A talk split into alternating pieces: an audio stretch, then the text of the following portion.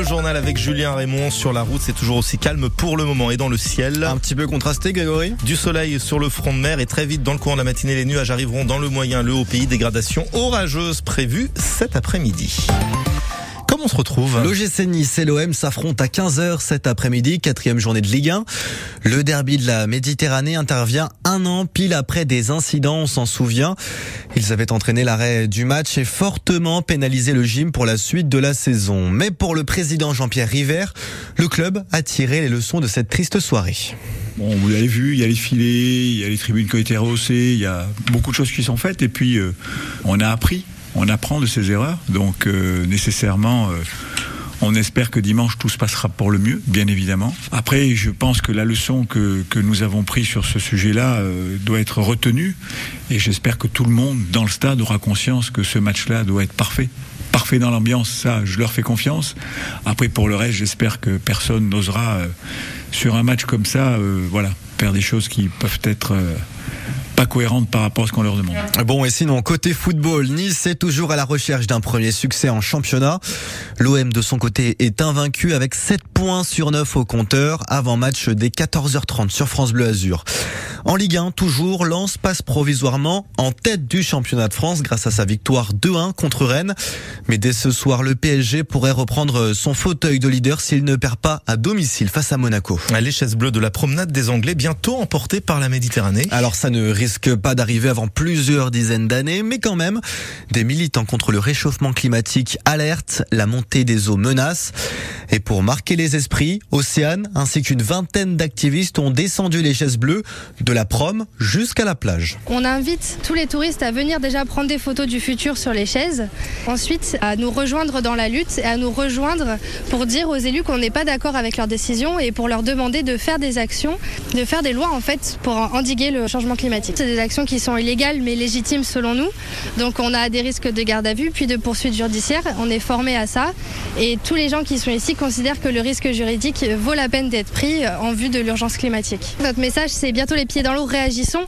On veut vraiment que les gens réagissent et rejoignent notre lutte, qu'on soit le plus nombreux possible et plus on sera nombreux, plus on arrivera à faire pression sur les élus. Et cette action des activistes s'est déroulée au niveau du palais de la Méditerranée. Vous retrouvez une photo des militants assis sur les chaises bleues mais sur la plage sur francebleu.fr. La question du climat fait réagir jusqu'au sommet du gouvernement. Elisabeth Borne, la première ministre, annonce la création d'un fonds vert d'1,5 milliard d'euros destiné aux collectivités locales. Le but, accélérer leur transition écologique, euh, comme par exemple financer des travaux de rénovation énergétique ou encore mettre des parkings relais à l'entrée des villes. Emmanuel Macron, de son côté, a quitté le sol algérien après trois jours passés sur place pour essayer de relancer les relations entre la France et l'Algérie. Le président a co-signé avec son homologue Abdelmajid Tebboune une déclaration d'Alger destinée à sceller la réconciliation. La cérémonie organisée à Nice sur la promenade des Anglais en ce moment. Et pour commémorer la libération de Nice de l'occupation allemande, c'était il y a 78 ans, le 28 août 1944. Et dans une demi-heure débute le circuit de mémoire pour faire le tour des plaques commémoratives des résistants niçois. 10h03 sur France Bleu Azur, des sourires hier sur le visage des enfants qui ne partent pas en vacances. Journée organisée spécialement pour eux par le Secours populaire des Alpes-Maritimes. Cette année, une centaine de pitchouns a profité de quelques heures au parc d'attractions de Villeneuve-Loubet, le village des fous. Mélodie Vialet, vous étiez sur place pour admirer leur magnifique sourire à tous ces bambins. Des jeux d'eau, des trampolines, des petites voitures de karting. Zinab, 11 ans, vient du Tchad. Elle est arrivée en France en 2017 et aujourd'hui elle s'amuse comme une petite folle. Avec des personnes que je connais pas et maintenant je les ai rencontrées. Ils sont sympas et ils sont drôles. des enfants qui découvrent le parc pour la première fois. Sans le secours populaire, ça n'aurait pas été possible. Jean Stelitano, secrétaire général de la Fédération des Alpes-Maritimes. Vous êtes une famille avec euh, un couple, trois enfants, ben, c'est un budget de 100 euros. Quoi. Inaccessible pour bon nombre de familles azurennes. Et cette journée, c'est le plus beau souvenir des vacances pour Inès.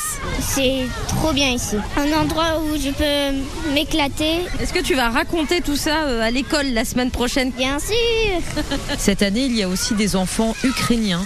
Amina est arrivée avec sa famille à Nice il y a quelques mois. C'est très rigolo ici. Elle est contente qu'elle peut avoir une vie normale ici. C'est Katrina, elle aussi ukrainienne, qui fait la traduction.